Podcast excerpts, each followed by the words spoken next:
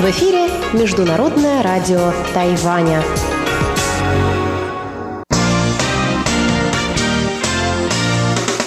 Воскресное шоу с русской службой МРТ.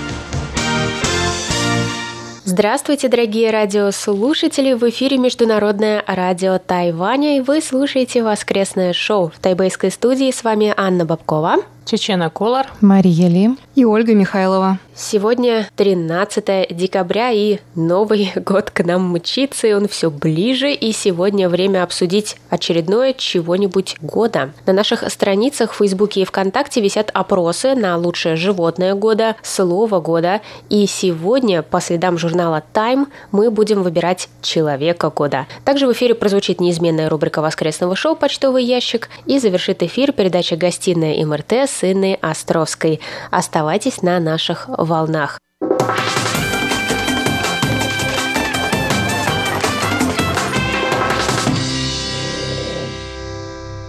Но сначала по традиции озвучим ответы на наше шоу с прошлой недели. Эти письма пришли нам на почтовый ящик russ.rti.org.tw.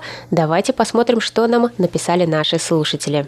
Мы получили письмо от нашего постоянного слушателя Николая Егоровича Ларина. Николай Егорович пишет. Здравствуйте, друзья Тайваня, сотрудники русской службы МРТ. Благодарю вас за оперативные ответы на мои письма, а также за смешной рассказ о двух попугаях-хулиганах в зоопарке Великобритании, прозвучавший в вашем воскресном шоу 6 декабря. Из хороших новостей, прозвучавших на российских и тайваньских радиостанциях и на телевидении телевидения России меня порадовали вести о том, что в России разработана первая в мире эффективная вакцина, эффективность которой составляет 95%. Вакцина называется «Спутник-5», которую уже 6 декабря начали добровольно вводить в первую очередь медицинским работникам и учителям. Меня порадовало также сообщение вашего радио о том, что на Тайване в 2020 году самая низкая заболеваемость коронавирусом. Приятно было узнать, что вакцина вакцину «Спутник-5» будет производить южнокорейская компания GL Rafa. Она произведет более 150 миллионов доз, а также планирует производство этой вакцины члены Евросоюза, Венгрия и Чехия и около 49 стран мира. Предполагаю, что вакцинация населения в названных странах резко снизит заболеваемость COVID-19. С уважением, Ларри Николай, Подмосковье. Нам пишет Дмитрий Балыкин из Нижнего Новгорода. Здравствуйте, дорогие друзья! Хотя нынешний год во многом получился не таким, каким мы хотели бы его видеть, все же на его закате важно вспомнить и то хорошее, что он нам принес. Для меня это прежде всего знакомство с новыми интересными людьми, которые случились как живьем, так и онлайн.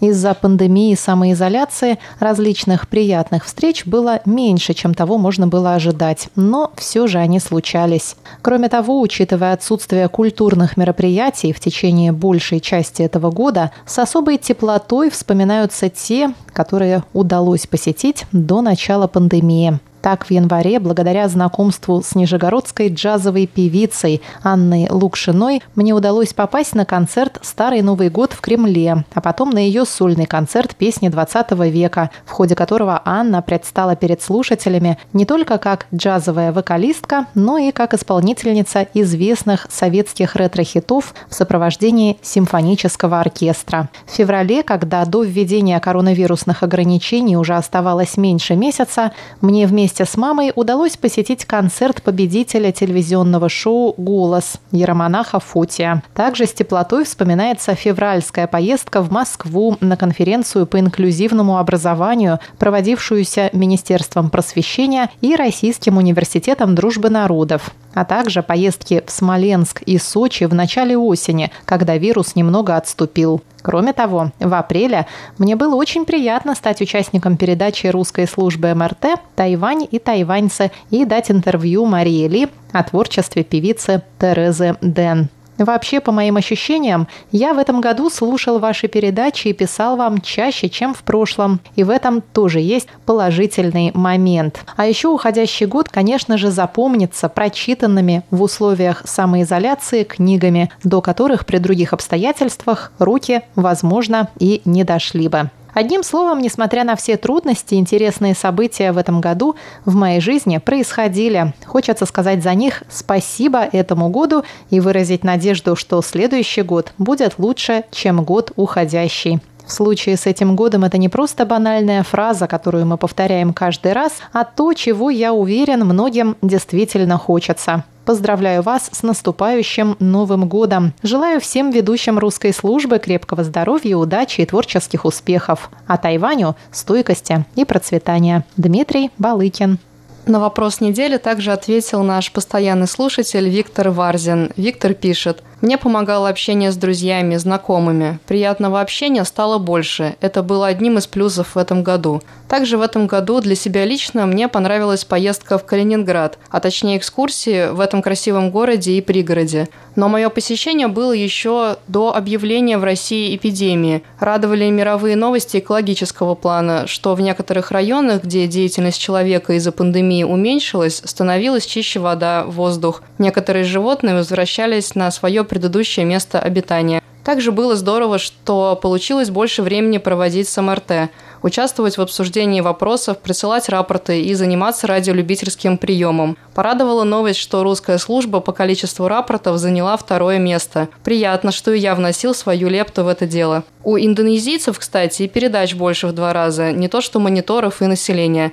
Так что по среднему числу у нас первое место. Большое спасибо, Виктор, в том числе и за то, что регулярно присылали нам свои рапорты. И комментарии под анонсом воскресного шоу также оставил наш постоянный слушатель Саша Сычев. Он написал нам ВКонтакте. Меня искренне позабавила новость о матерящихся попугаях. Знаете, я так смеялся. Спасибо большое, ведущий, за этот материал. А касательно ответа на воскресное шоу Саша пишет, «Уже хорошо то, что никто из моих родственников и близких пока не заболел этой заразой. По нашим временам огромное достижение. А еще именно в этом году я приобрел хороший гаджет и очень удобный. Впервые в жизни новый, а не бывший в употреблении». Мы также получили письмо от постоянного слушателя Анатолия Клепова. Анатолий написал, американский журнал Time посвятил обложку 2020 году, назвав его худшим в современной истории. Красный маркер перечеркивает черные цифры уходящего года. С мнением журнала Time соглашается треть россиян. Согласно исследованию сервиса работа.ру, 28% опрошенных считают 2020 год худшим в своей жизни. 61% считает, что 2020 год был плохим, и только 3% смотрят на него положительно, называя лучшим. Из хороших новостей это то, что, несмотря на потерю почтовой связи, слушатели Международного радио Тайваня продолжают слушать и писать вам письма, хотя знают, что почтовая связь, возможно, возобновится не очень скоро. Хорошая новость сегодня это, что, несмотря на коронавирус, мы продолжаем радоваться каждому утру. Как обычно, с 1 декабря декабря у меня стоит нарядная елка с символом 2021 года – белого металлического быка. Так принято много лет. Впереди в этом месяце день рождения и Новый год. Спасибо вам большое, Анатолий. Спасибо всем огромное за комментарии, письма. Мы всегда с большим удовольствием читаем и стараемся озвучить все в эфире. Так что, пожалуйста, участвуйте в вопросах и пишите нам свое мнение по содержанию наших передач и обсуждений. А сейчас к новой теме.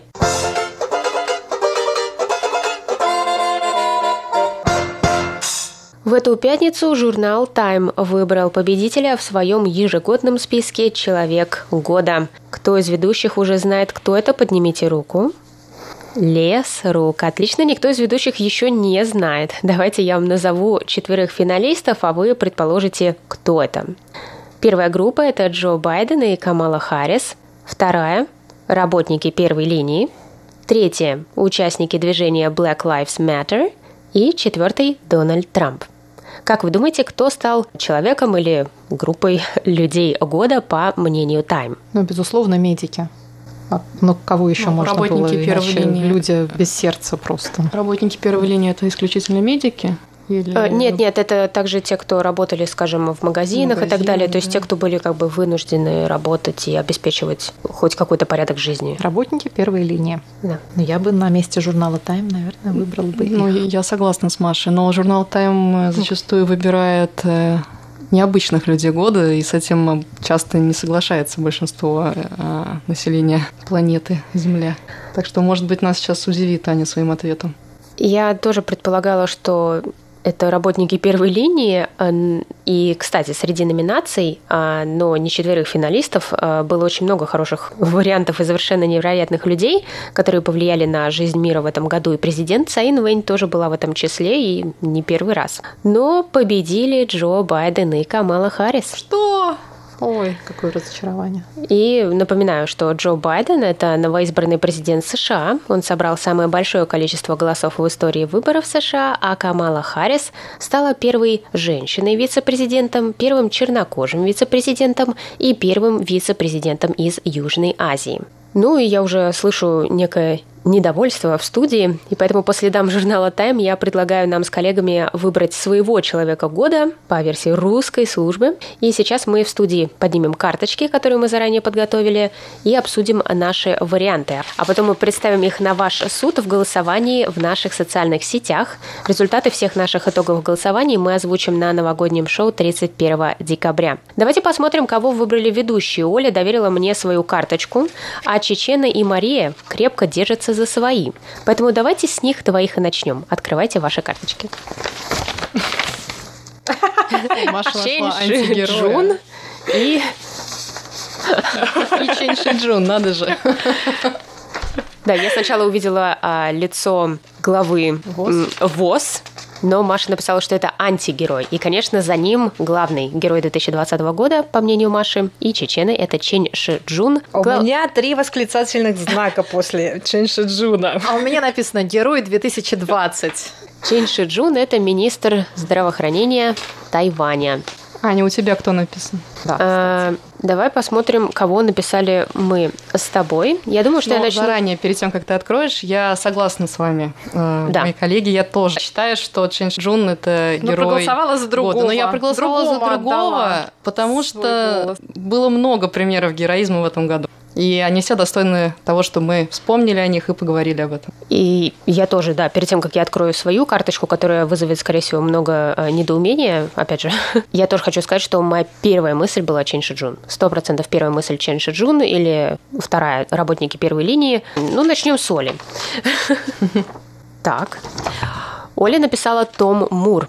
Оля, расскажи нам, кто это. А, Том Мур – это уже столетний э, ветеран мировой войны из Великобритании, который в этом году умудрился э, собрать э, 13 миллионов фунтов стерлингов, которые пожертвовал затем на национальную систему здравоохранения Великобритании.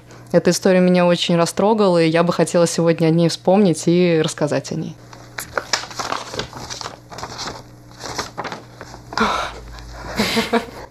Да, я знала, что это вызовет недоумение. А, Я написала «я». Но я не в смысле я лично как Аня, конечно же, а я как э, каждый из нас, потому что мне кажется, что, безусловно, есть огромное количество людей, которые сделали невероятные вещи в этом году, но мне кажется, что нам не стоит забывать иногда смотреть не только как бы на то, что происходит э, в мире, но и смотреть на себя. И мне кажется, что в этом году мы много смотрели, думаю, внутрь и рефлексировали, по крайней мере, я, А, и то, как мы справлялись с этим необычным годом и с какими-то лишениями, с которыми мы впервые столкнулись. Мне кажется, что нам нужно каждому похвалить самого себя за то, как мы провели этот год. Так что я голосую за э, некое такое абстрактное «я», и я его включу тоже в наше голосование потом, и каждый, кто напишет «я», это голос не за меня, конечно, как за ведущую Анну Бабкова, а за самого себя. Мы можем в список включить и тебя тоже, Ань. Нас будет Э, Нет, спасибо, я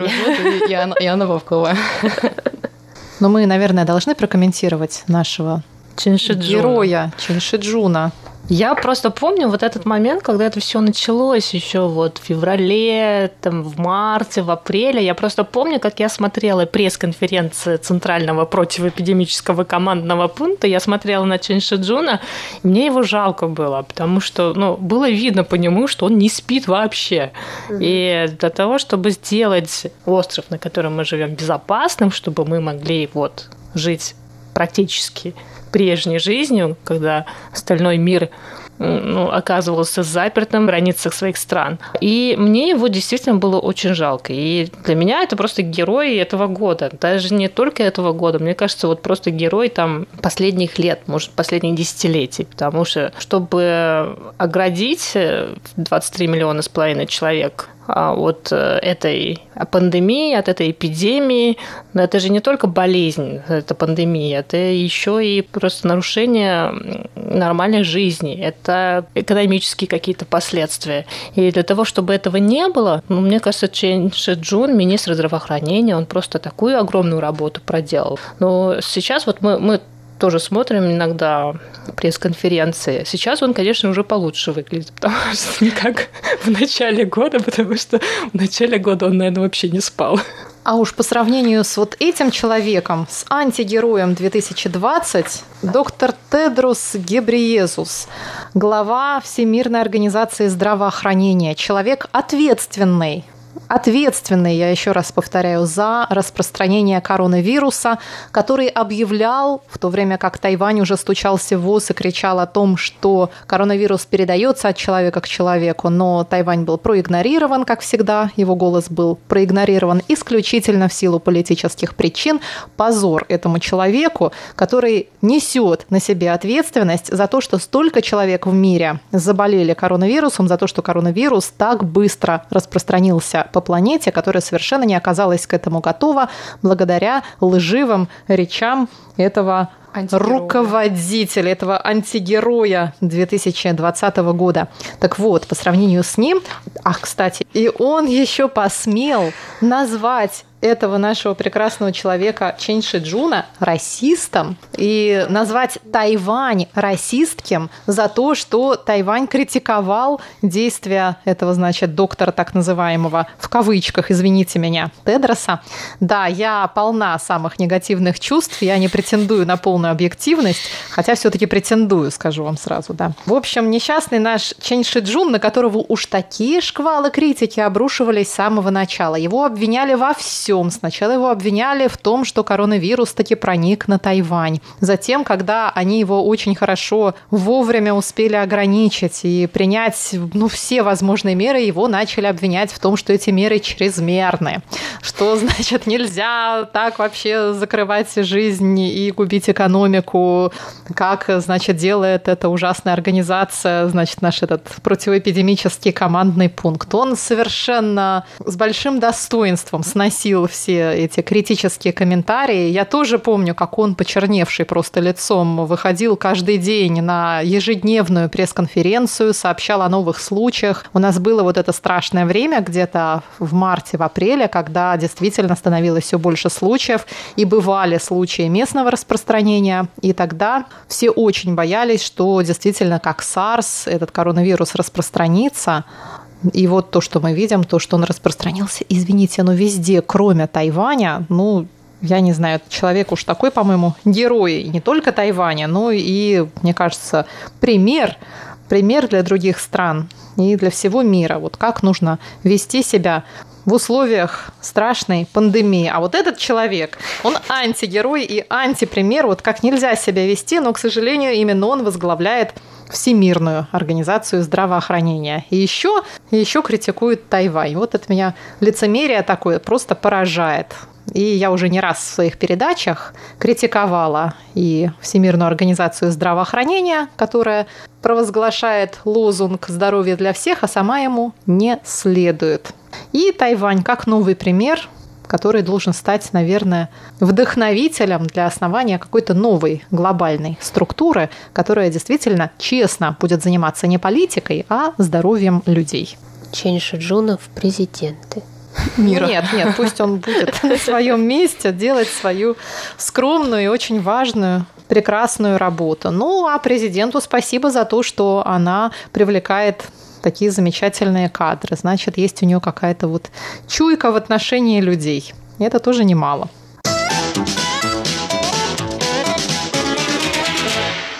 А что думаете вы, дорогие друзья? Кого нужно назвать человеком года 2020. Присылайте свои ответы нам на почтовый ящик МРТ по адресу russsobaka.rti.org.tw. Мы их прочитаем в следующем воскресном шоу и голосуйте во всех наших предновогодних опросах в социальных сетях ВКонтакте и Facebook. И там вы тоже можете оставлять комментарии под постом с анонсом этого выпуска. И, конечно, слушайте прошлые выпуски воскресного шоу на нашем сайте ru.rti.org radio.org.tw.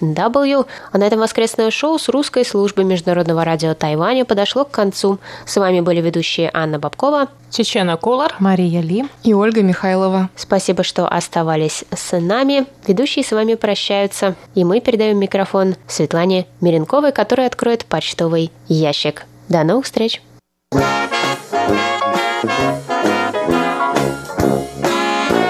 Воскресное шоу с русской службой МРТ.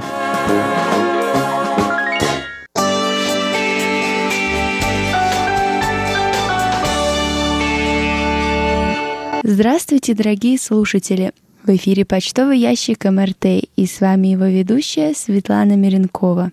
На этой неделе письма и рапорты нам написали Дмитрий Кутузов, Алексей Веселков, Андрей Папе, Дмитрий Елагин, Андрей Новгородский, Николай Егорович Ларин, Александр Пруцков, Анатолий Клепов, Василий Гуляев, Константин Провоторов, Виктор Варзин, Хуат Сабер и Сидхарта Батачари. А далее обзор рапортов этой недели. Напоминаю, что нас можно слушать на двух частотах 5900 кГц с 17 до 17.30 часов по UTC, а также нашу часовую передачу на частоте 9490 кГц с 11 до 12 часов по UTC.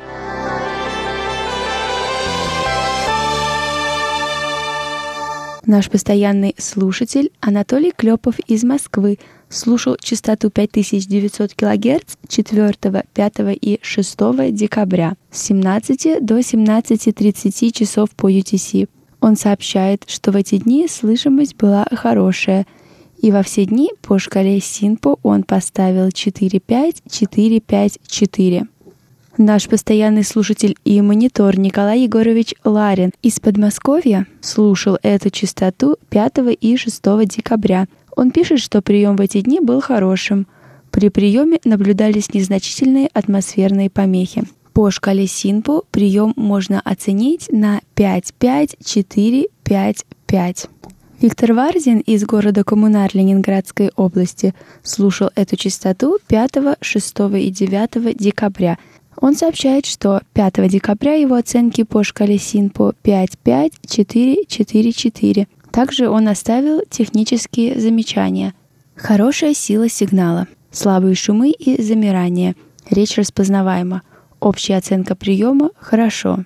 6 декабря также была хорошая сила сигнала, существовали слабые замирания. Речь была распознаваема, общая оценка приема отличная, и по шкале СИНПО в этот день его оценки 5-5-5-4-5. 9 декабря хорошая сила сигнала, слабые шумы и замирание. Общая оценка приема хорошо и оценки по шкале СИНПО 4-5-4-4-4. В Саратове эту частоту слушал Дмитрий Елагин. 8 декабря в 17.00 он настроился на нее и слушал до 17.30. Он пишет «Хороший сигнал, иногда сильные замирания сигнала, при этом возрастает шум на частоте. И его оценки по шкале Синпо 5-5-3-4-4. Александр Пруцков из города Рязань слушал частоту 5900 кГц 3, 4, 5 и 6 декабря. Он сообщает, что 3 декабря сигнал был слабым, и его оценки по шкале Синпо 2-5-5-3-2. 4 декабря сигнал улучшился, и его оценки по шкале СИНПО 3-5-5-4-3. 5 и 6 декабря сигнал был хорошим, и по шкале Синпо в эти дни его оценки 4-5-5-4-4. В Астрахани 29 ноября эту частоту служил Василий Гуляев. Он сообщает, что сигнал был силой в 3 балла, помех от других станций не было, атмосферные помехи присутствовали. Также отмечались замирания сигнала, и его оценка по шкале СИНПО 3-4-3-3-3. Константин Провоторов из Запорожья, Украины, слушал эту частоту 3 декабря с 17 до 17.30 часов по UTC. Он пишет, что в этот день слышимость была хорошая, и по шкале СИН по его оценке 45444. Сидхарта Батачари из Индии слушал эту частоту 9 декабря. Он сообщает, что сигнал был слабый. Алексей Веселков из города Бердск слушал частоту 9490 кГц 4 и 6 декабря с 11 до 12 часов по UTC. Он пишет, что 4 декабря сигнал был плохой, и его оценки по шкале СИНПО 14411. 6 декабря сигнал был также плохой, были слышны лишь отдельные слова и фразы, и в этот день его оценки по шкале СИНПО 34323. Андрей Папи из Западной Сибири слушал эту частоту 6 декабря с 11.00 до 11 часов 59 минут по UTC. Он сообщает, что в этот день слышимость была удовлетворительная, и его оценки по шкале СИНПО 35343. Дмитрий Елагин из Саратова слушал частоту 9490 кГц 6 декабря. Он пишет, что было много шума на частоте, частые и сильные замирания сигнала – но почти все слышно разборчиво. В 11 часов 50 минут очень сильное замирание, почти не разбирал контент. И его оценки по шкале Синпо 4-5-2-3-3. Андрей Новгородский из города Харьков, Украины, слушал эту частоту 7 декабря с 11 до 12 часов по UTC. Он пишет, что в этот день слышимость была удовлетворительная – и его оценки по шкале Синпо 3-4-3-3-3.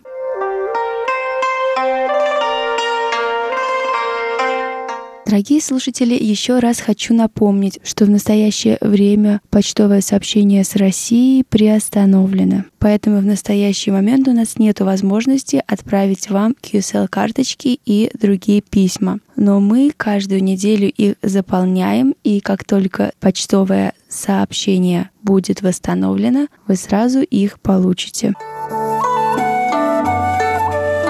Наш постоянный слушатель Дмитрий Балыкин написал отзыв о передачах. Хочу поблагодарить Инну Островскую за выпуск гостиной МРТ с участием Айсы Хуан. Судя по интервью, Айса очень интересный и позитивный человек. И признаюсь честно, мне даже захотелось пригласить ее в эфир радио Рансис, потому что про Тибет и Индонезию в нашем проекте «Окно в мир» мы еще не рассказывали. Но и за отличное владение русским языком гости тоже громадный респект. С большим интересом прослушал вчера и новую передачу проекта «Берег демократии». Можно в чем-то согласиться или не согласиться с гостями в каких-то деталях, но всегда интересно послушать очевидцев и участников исторических событий. Касательно событий на площади Тяньаньмэнь могу сказать, что, конечно же, закончились они трагически, но простите, я все же не могу удержаться от сослагательного наклонения, которого, как известно в истории, не существует. Невольно возникает вопрос, а что было бы, если бы власти приняли требования протестующих, и в КНР появились бы реальная свобода и многопартийная система? Не получилось бы так, что лет через пять после этого абсолютным большинством голосов граждане Китайской Народной Республики избрали своим лидером нового председателя Мао, который пообещал бы обеспечить всех рисом и бороться с коррупцией известными методами. Кроме того, примером для протестующих были реформы, проводимые Горбачевым в Советском Союзе. К несчастью, сейчас мы знаем, чем все закончилось. А к тому же можем оценить с точки зрения экономического развития, на каком уровне сейчас находится КНР и где Россия –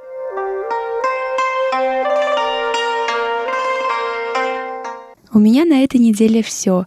Дорогие слушатели, мы начинаем принимать новогодние поздравления.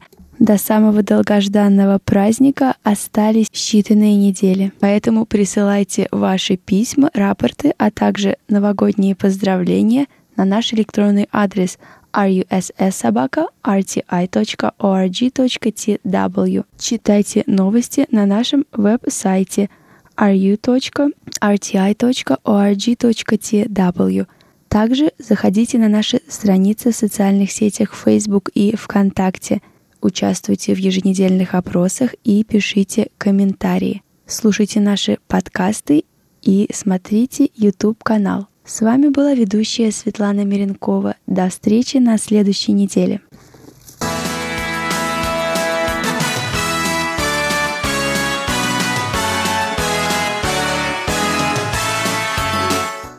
Здравствуйте, дорогие друзья! Вы слушаете Международное радио Тайваня. Сегодня воскресенье, а значит мы открываем двери нашей радиогостиной. Я, Инна Островская, рада приветствовать сегодняшнего героя. Это Павел Филинов, который расскажет нам о своей жизни на Тайване. Суровый бой ведет ледовая дружина. Мы верим в мужество отчаянных парней. Хоккей играют настоящие мужчины. Трус не играет в хоккей. Здравствуйте, Павел. Здравствуйте, здравствуйте всем. Хотелось бы узнать, как ваша удивительная семья оказалась в непростое время на Тайване. Да, мы почти год здесь, но мы оказались на самом деле немножко заранее до этого непростого времени. А как оказались, мы, мы почему сюда приехали, прилетели. Мы довольно долго собирались и готовились к этому шагу. Как бы это не было случайностью. Ну, так скажем, мы сюда не просто там рабо- по рабочей визе, допустим, да, приехали. Мы готовились. Мы ехали начинать здесь фактически новую жизнь. Мы ехали открывать здесь новую компанию и начинать новый бизнес. Полная история довольно-таки много времени займет, поэтому вот вкратце, если то, могу сказать вот так. Вас Тайвань встретил так же легко и благодушно, как отпустила Родина? Вот тут, знаете, забавный такой вопрос. Родина отпускает благодушно и легко только если у тебя с собой ничего нету. Поэтому, ну, то есть тогда легко уезжать. В смысле, она не, никак не сдерживает. А в нашем случае, ну, потребовалось длительный довольно-таки процесс подготовки, то есть там избавиться от имущества, продать его с переводом денег, допустим, возникали сложности. Но здесь, вы знаете, было очень необычно. То есть мы готовились немножко к другому. Не сказать, что было легко, но опять же, в нашем случае, ну так скажем, дополнительной сложностью было то, что мы приехали всей семьей сразу. Поэтому нам было несколько сложнее в том смысле, что у нас младшему сыну было около шести месяцев. И вот в этом была основная сложность. Да, ну и мы попали еще в такой сезон, да, когда здесь зима, и насколько я понял, прошлая зима была достаточно холодная относительно всех остальных. Вот эти вот вещи, они немножко осложнили первый, первый момент пребывания на острове. Ну, давайте скажем нашим радиослушателям, что вы приехали из Сибири всей семьей, с женой, с маленькими все-таки детьми, и дочерью, и сыном. И, конечно же, это было не просто, поскольку, наверное, вся ноша, забота, обустройство легли на ваши плечи. Ну, нет, вы знаете, э, я бы сказал так, что участвовала на самом деле вся семья. И без участия всех, ну, кроме младшего, понятно, да, там еще рановато. Но дочь, да, дочь помогала. Э, Если нужно было остаться, да, нам куда-то сходить быстро, то она подменяла нас, оставалась с э, младшим братом. Ну, это как пример. На меня, да, ну, конечно, какая-то часть нагрузки, основная, наверное, да, была на мне. Но, ну, как бы, когда человек переезжает в, вот в таких вот условиях, да, когда полностью, не просто там временно куда-то, а именно постоянный переезд рассчитывает и а, сожжены все мосты, и как бы, ну, морально уже готов к тому, что придется немножко поднапрячься. Было сложно, да, я не буду говорить, что это прям легко прошло, было не так, как мы предполагали, во многих э, вещах было неприятных неожиданностей довольно-таки много, ну, по бытовым таким штукам. Понимаете, наверное, любой человек, приезжающий из другого конца планеты испытывает определенные сложности. Ну, там, как пример. Очень хорошо понимаю, безусловно. Вы в январе 2019 года переехали навсегда на Тайвань, как вы заявили. Время, конечно, покажет. А я в феврале 19 навсегда переехала в Нью-Йорк. Так что очень хорошо вас понимаю. У нас была еще дополнительная сложность. Мы начали изучать китайский язык, но были на стадии, знаете, двух-трехлетнего ребенка. Осложнений достаточно было, чтобы приехать. То есть, я не знаю, мне кажется, а, в Нью-Йорк мне бы дался переезд, наверное, легче. Хотя, я не знаю, не был в США. Играют настоящие мужчины.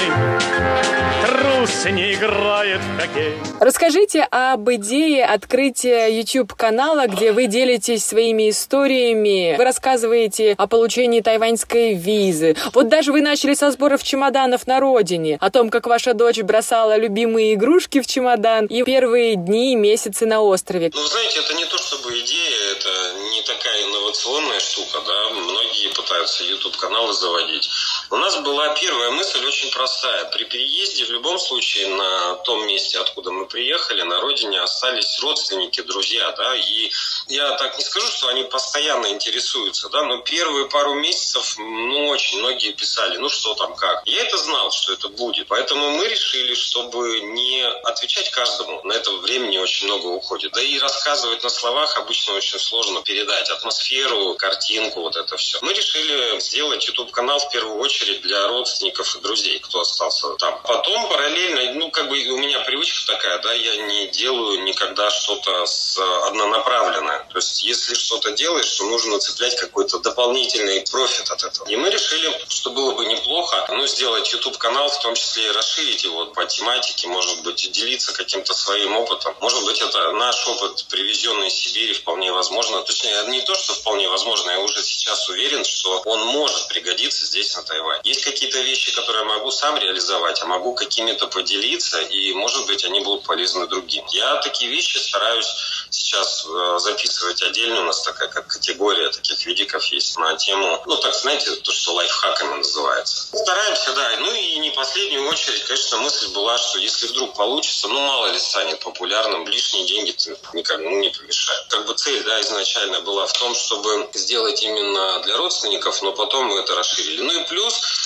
супруга Татьяна, она любит э, заниматься монтажом. Я имею в виду видеомонтажом. Ей это нравится. Она так расслабляется вечерами иногда. Вот. То есть э, монтажом, да, вот созданием этих роликов на самом деле занимаюсь не я. Я как там просто говорящая голова, носитель какой-то информации. Вы открыли нам закадровые секреты. Значит, мы отдельный привет передаем Татьяне. Давайте э, расскажем о том, как прошла адаптация детей. На своем опыте дети это, наверное, те, кто привыкает к новому месту мгновенно. Как у вас прошло все? Ну, нет, вы знаете, не мгновенно. У нас был как опыт, да, пере, который мы перенимали у моих друзей, которые уезжали, есть знакомые в разных местах планеты. И все, в принципе, говорили одно и то же. Если родители адекватно относятся к переезду как к переезду и стараются сами интегрироваться в местность, дети делают это, ну, где-то в течение шести месяцев. Первые, наверное, месяц-два и у нас, и у детей, в принципе, одинаково. Есть некая эйфория от того, что от переезда. Ну, это знаете, как в отпуск съездить. Гуляешь, красиво все вокруг. Особо забот по первости никаких таких, ну, серьезных нету. Потом э, где-то месяц на третий возникает некоторая такая, ну, как откат, знаете, такой, скучать начинаешь там по друзьям, по знакомым. У ребенка то же самое. А вот дальше процесс идет как раз у детей намного быстрее. Через ровно 6 месяцев э, старшая дочь с радостью убежала в школу, полностью интегрировалась, э, нашла себе здесь друзей и подружек, и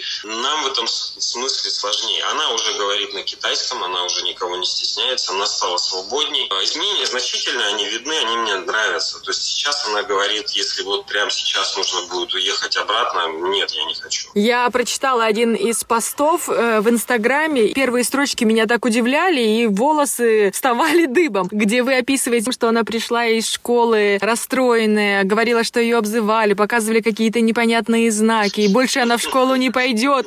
И я думала, боже мой, мои любимые тайваньцы не могут себя так вести. Они же такие добрые, внимательные. И потом оказалось, что они показывали пальчиками, ру- ручками знак любовь, сердце и выражали наоборот свою симпатию. Да, да, да. Это был как раз вот э, третий или четвертый месяц. То есть до того момента, когда она осознала вот то, о чем вы говорите, что, что тайваньцы такого делать не могут. Ей казалось, что что-то не так. Ну, это, я не знаю, это у многих приехавших из России такая штука есть. У меня до сих пор. То есть я борюсь с этим, да, сам. И в детях это тоже проявляется. То есть они ищут, а где подвох?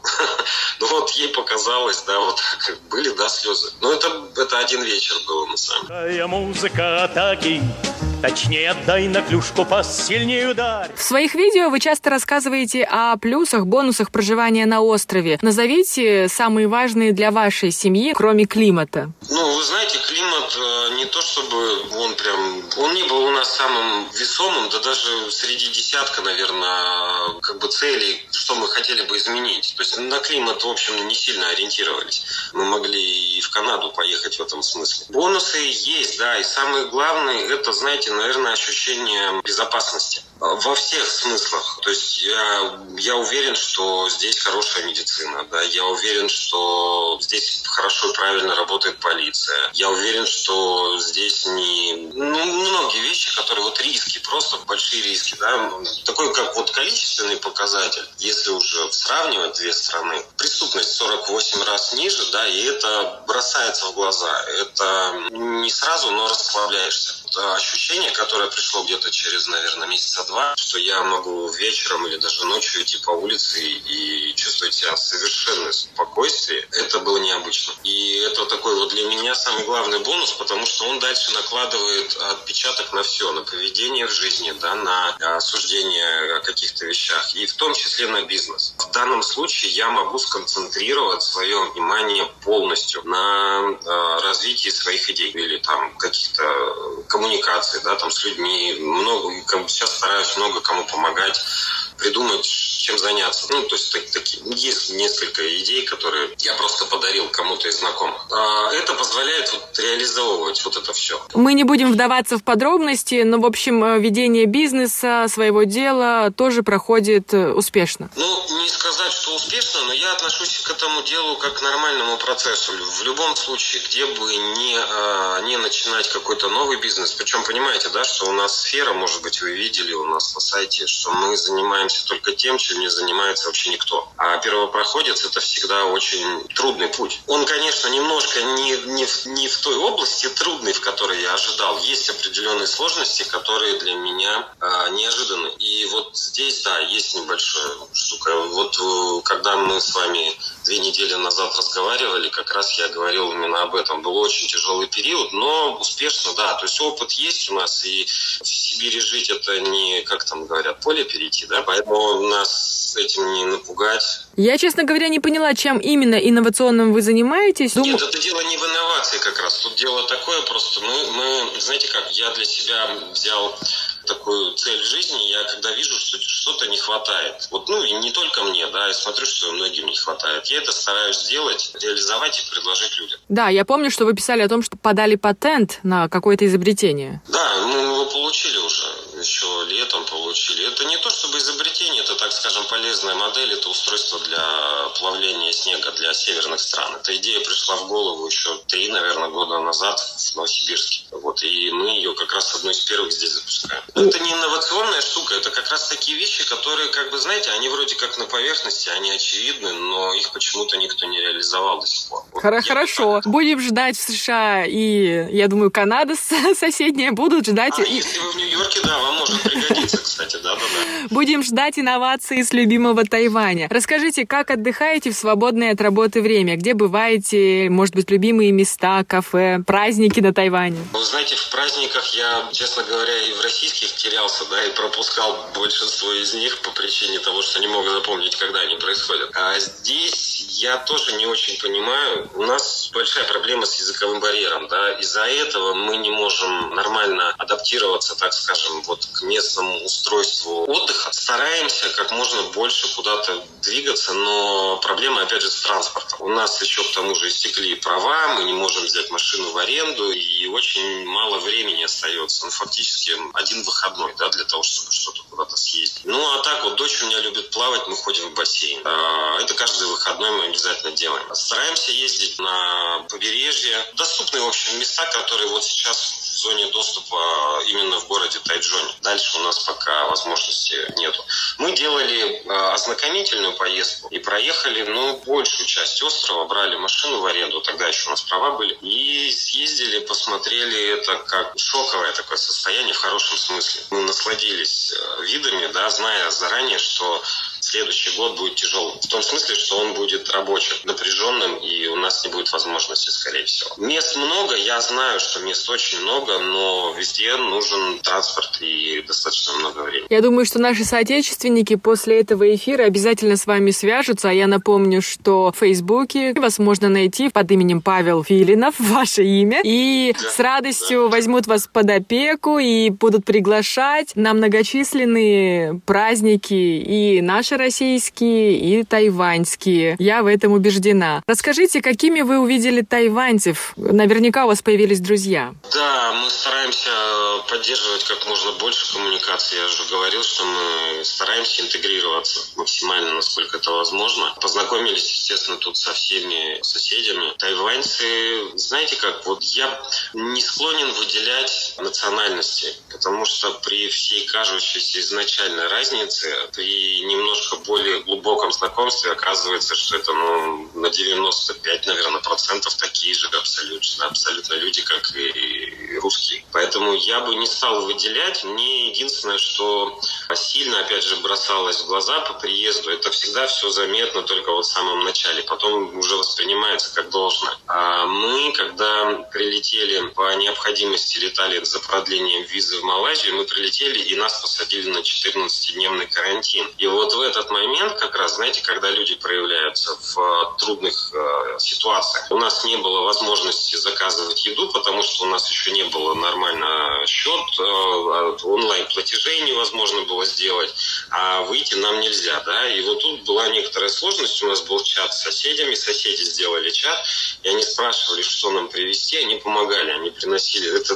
выглядело как гуманитарная помощь, поставленная коробка э, с продуктами перед дверью. Причем они убегали при этом так, что я даже не видел, кто из них приносил. Боже мой, как это трогательно. Это очень по-тайваньски. Я вас понимаю. Да, да, да. да. И вот, э, вы знаете, вот э, это, это удивляло. В тот момент я понял, что люди очень внимательны, очень сопереживают. При этом я еще к этому добавляю, что мы приехали, для них должно быть наш приезд из, из страны, которая, ну, в последнее время славится, так скажем, не лучшими вещами. И мне уже тут говорили, что некоторые реально опасаются. Я понимаю, что мы приехавшие, мы еще даже не заслужили такое отношение, но к нам оно такое. Я это очень ценю, меня это удивило и э, порадовало. А я подумала о том, что я придерживаюсь другого мнения. Не нужно заслужить хорошие отношения, иногда бывает, как в старом советском мультфильме. А за что? Это тебе, а за что? А вот просто так. И тайваньцы любят... Я же не говорю, что это должно быть как дашь на дашь, да, то есть да. это не какой-то бартер, естественно, но я не знаю, мне кажется, вот э, мы по приезду не, не производили впечатление таких, знаете, милых, добрых людей потому что переезд был довольно тяжелый, и мы были так достаточно эмоционально измотаны, иногда даже шумели тут, пугались, mm-hmm. не без этого. Поэтому я думаю, у соседей могло просто из- из-за этого сложиться такое осторож- настороженное к нам отношение, но они все равно вот так вот участвовали. Это, это невероятно круто. Да, это невероятно круто, и я рада за вас. Вы сделали серьезный шаг в своей жизни. Дай бог, чтобы все-все было согласно вашим планам. А заканчивая передачу, несколько слов пожеланий тем, кто, может быть, хочет изменить свою жизнь, боится, не готов еще к таким глобальным переменам. Ну, конечно, пандемия еще небольшая преграда, но все закончится. Что бы вы им сказали? Ну, знаете, пандемия не для всех преграда. У меня есть знакомые, которые все равно вот прямо сейчас планируют переехать сюда, по моему примеру, тоже из Новосибирска. Если кто-то хочет, его не останавливают такие вещи, как пандемия. Это в большинстве случаев все-таки дополнительная сложность, но не самое главное, это одна из них просто. Посоветовать могу очень основательно готовиться. Если хочет человек переехать, это нужно сделать. Мы потратили где-то около двух лет на подбор всей информации о бытовых вещах, о каких-то там таких штуках, юридические, еще какие-то вопросы. Очень много вопросов, их нужно изучить, изучить заранее. Завести контакты людей, которые здесь или куда бы кто не собирался ехать Помимо этого, самая главная ошибка у людей, кто хочет уехать, но не решается, они всегда думают, что тот, кто переезжает, это какой-то особенный человек, что он а, обладает какими-то сверхспособностями. Нет, это не так на самом деле. Когда сам участвуешь в этом процессе, чувствуешь себя такими, не знаю, маленькими беззащитными. То есть, как бы, казалось бы, да, это там такие сильные, могучие люди, которые это делают, у них там есть какой-то опыт, еще что-то. Нет, это все происходит как в первый раз, и чувствуешь себя слепым котенком. К этому чувству надо привыкнуть, это нормально. Просто продумать все, просчитать все варианты. И еще одна ошибка, которую люди совершают, которые думают о переезде, нельзя оставлять никаких шансов на возвращение. Тогда не будет основания через 6 месяцев, когда пройдет вот эта эйфория, так думать о том, что ой, зачем я это сделал. Все, нет, возвращаться некуда. Живем здесь, выбиваем себе место под солнцем, добываем все, что нужно. Дорогой Павел, спасибо. С наступающим Новым годом. Я надеюсь, что новый 2021 год принесет радость э, вашей семье и да всему миру. Да, спасибо вам тоже, что позвонили, что пригласили меня принять участие за то, что слушали. Да, надеемся, что следующий год будет намного лучше. У нас как раз к тому моменту должны появиться плоды того, что мы делали весь этот год вот рабочий. И, и пусть он будет легче для всех.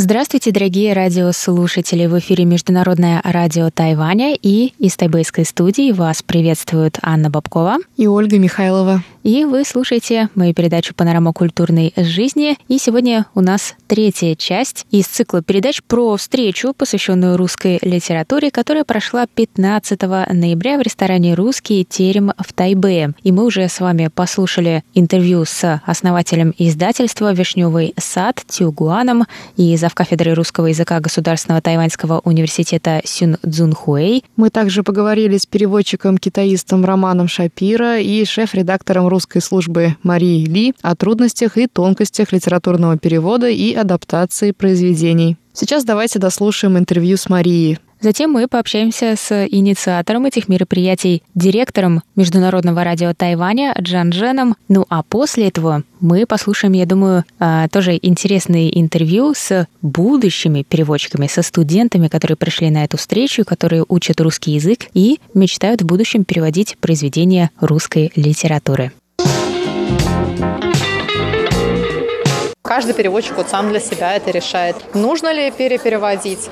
Если, допустим, есть какой-то перевод, в котором найдены ошибки или какой-то откровенно неудачный перевод, тогда, наверное, нужно. А если, например, есть уже что-то переведенное хорошо, и там достаточно сделать какие-то правки, может быть, можно делать и так, но там возникают проблемы с правами. Ну, в общем, все очень сложно, все очень сложно. Если у тебя тайная мечта перевести уже переведенное классическое произведение китайской литературы? Нет, у меня меня нет. Мне кажется, столько есть непереведенных еще вещей, которые просто нужно срочно брать и переводить.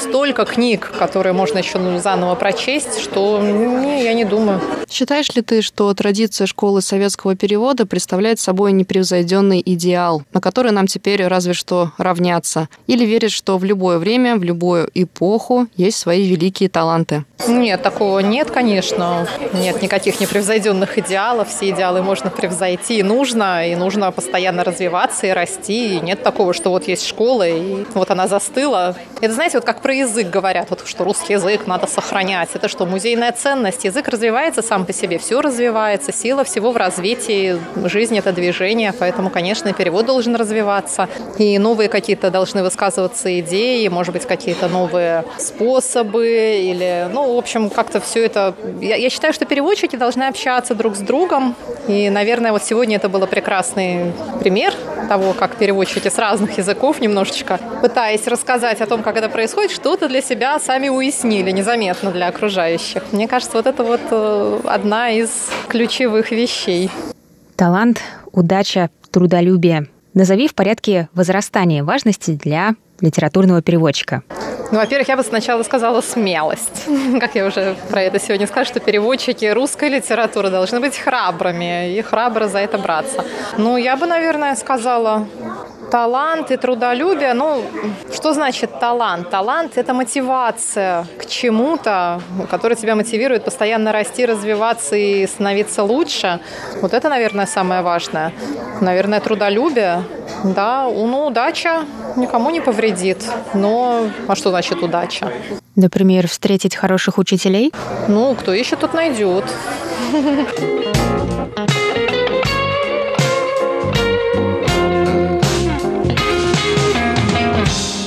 директор Международного радио Тайваня Джан Джен. Сегодня прошло второе мероприятие наших русских сезонов. В прошлый раз мы говорили о музыке, сегодня о литературе. Вы сам писатель, поэтому, наверное, к литературе вы питаете больше интерес. Расскажите, узнали ли вы сегодня для себя что-то новое? 有，因为之前玛莎就借了我那个带小狗的女士嘛。其实老实说，我看了，可是不是很 В прошлый раз вы дали мне почитать «Даму с собачкой» Чехова. Я, конечно, прочитал, но не смог до конца понять этот мир. Прочитал с трудом, если честно. Я думаю, что русская литература представляет собой что-то другое, некую другую традицию по сравнению с тем, что я учил в университете. Я учил китайскую и японскую литературу. Этот мир мне близок, я могу его понять, проникнуться им. Я думаю, Тайваню необходимо впускать в свою культуру литературы самых разных народов. Тайвань — это такая маленькая страна, страна, ей необходима такая разнообразная подпитка. Поэтому вы сегодня сделали очень большое дело для тайваньцев.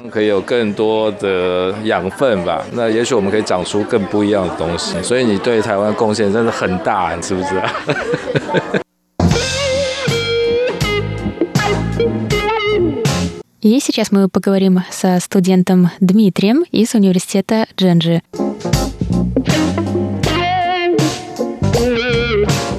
Ты любишь русскую литературу? Иногда да, но иногда я в самочувствии. Когда я в самочувствии, чувствую себя плохо. Да. Кто твой любимый русский писатель? Может быть, Достоевский. А, я читал «Преступление и наказание» два года назад. Русские думают, что важнее это наказание, а не преступление. А после он убил, убил эту бабушку. Внутри голос подсказывает ему, что он совершил непростительное преступление. Да. Но это сложная идея для меня. Виктория, магистрантка университета Дженджи. Ты хочешь стать переводчиком?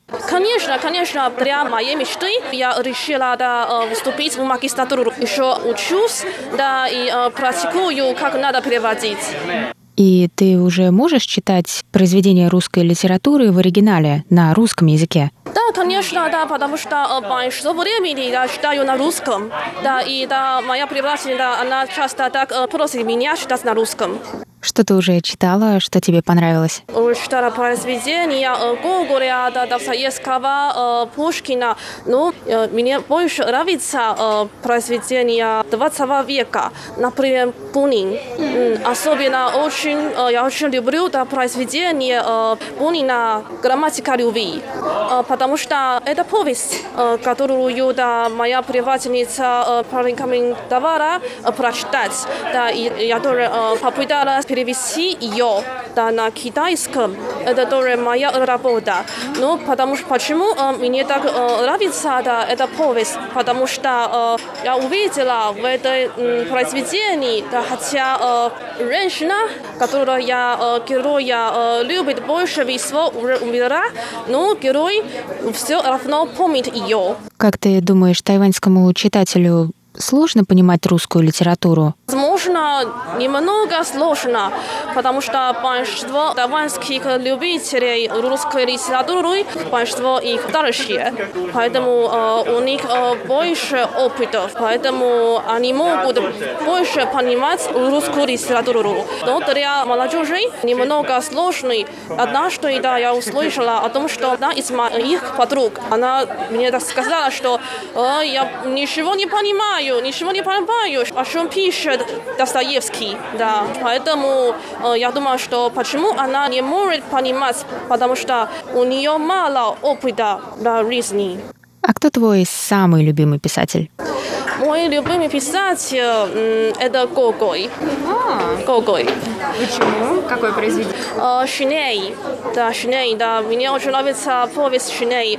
Не только за то, что э, сюжет очень интересный, но и я э, увидела да, очень важный дух писателя, потому что Гогой очень заботится о маленьких людях. Когда я читала э, произведение Шиней, да, Достоевский однажды так сказал, что мы все э, ушли из повести Гогоря Шинели. Да, поэтому и считаю, что повесть Шиней, она является памятником э, для русской литературы.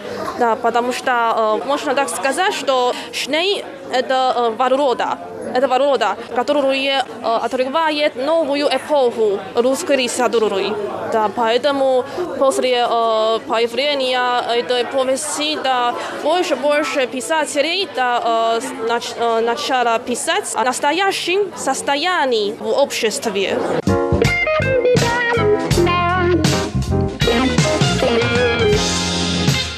И на этом все, дорогие друзья. Это была передача «Панорама культурной жизни», и для вас ее провели Анна Бабкова и Ольга Михайлова. До новых встреч. Пока-пока.